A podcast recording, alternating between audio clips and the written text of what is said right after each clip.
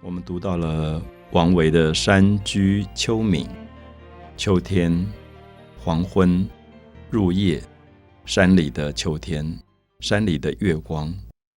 王维提供给我们一个这样的生命经验：是在下过雨以后，在一个空静的山里散步，感觉到一种清静，感觉到明月慢慢升上来，从松树间照进到他的身上。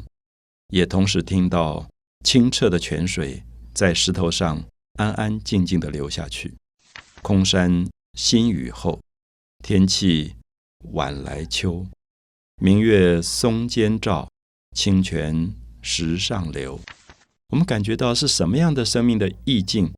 一个人可以毫无挂碍。所谓的挂碍，是你在人世间很多放不下的东西，可能是名，可能是利。也可能是爱，也可能是恨。可是王维也许会提醒我们说，有什么东西放不下？我们当然知道，因为王维被抓到监牢，判过死罪。经过人生这样的遭遇，也许他会觉得死亡都面对过了。那么有一天，如果面对死亡，这些东西还能够放不下吗？所以我相信王维的诗这么安静，是因为他真的大彻大悟。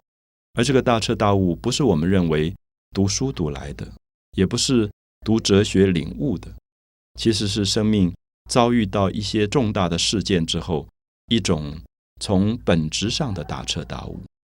所以我总觉得王维的诗的安静，不断的把我带到那么美好的山水当中去，感觉到一种空灵，感觉到自己有一天也应该像他一样，可以这么。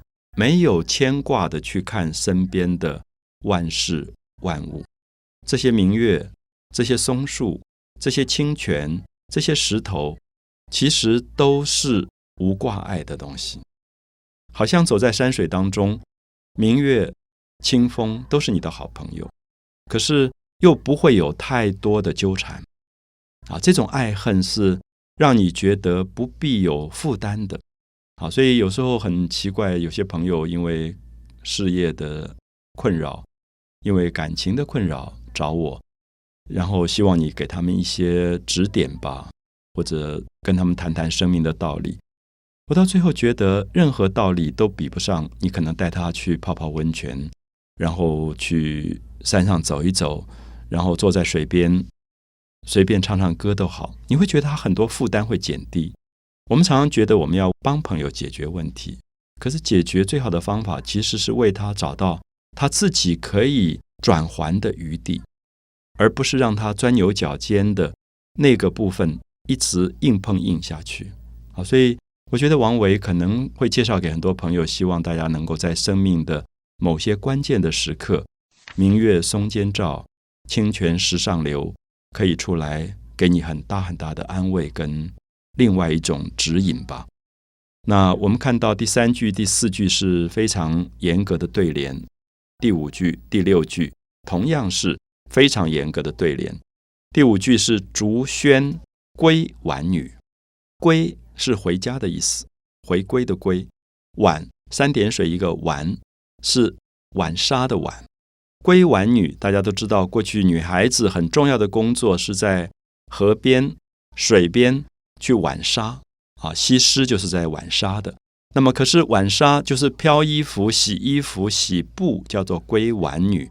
归晚女是说，到了黄昏了，已经入夜了，所以工作一天的劳动应该结束，要回家了，所以叫做归晚女。这些女孩子带着很多洗干净的衣服跟布要回家的时候，走过竹林，所以竹林当中就有很多的喧闹的声音，叫做竹喧归晚女。所以大家可以感觉到。里面有一种很美好的意境。竹林本来很安静，可是因为这些回家的晚纱的女子要回家，所以路过竹林，所以竹林好像也喧闹起来，也在动起来了。竹喧归晚女。第六句“莲动下渔舟”，就是河里池塘里开满了莲花，那已经到了秋天了，是秋天的莲花。莲花为什么在动？他就想。哎，怎么莲花平常不是很安静的吗？怎么忽然动起来了？莲动下渔舟，他发现哦，原来打鱼的人已经把渔船推到莲花当中去了。我想，这个有过打鱼的经验的朋友都知道，渔船是在晚上涨潮的时候出去捕鱼的。所以莲动下渔舟，所以大家感觉一下第五句跟第六句，竹喧对莲动，竹子对莲花是两个植物，喧喧闹的喧对动两个动词，竹喧归晚女，归是回家，下渔舟。归晚女刚好对下渔舟，好，所以我们看到五句六句又是一个严格的对仗的形式。那王维写到这么美的意境以后，就告诉他的朋友说：“随意春芳歇，说其实无所谓，大家都喜欢春天的花在开，喜欢春天啊，春天的芬芳。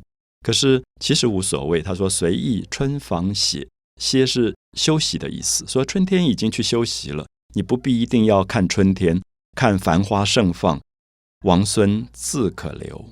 所以虽然现在是秋天。”现在是黄昏入夜的时候，他跟他的朋友王孙常常在讲读过书的一些好朋友，叫王孙自可留，你可以留下来，你就住在我家吧，就在山里面住一住，你不必赶回去，明天要打卡又要去上班了。所以你可以感觉到王维始终用他的诗句在挽留朋友，说在山里多住一天嘛，你也许心情就好了。好，所以我会觉得今天我们大概每个人都有自己职场上的辛苦压力。或者家庭的负担、感情、事业的负担，可是不要忘了，唐诗里面有一个王维，随时给我们一个安静的山水世界。那么对我们来讲，是一个非常好的调剂。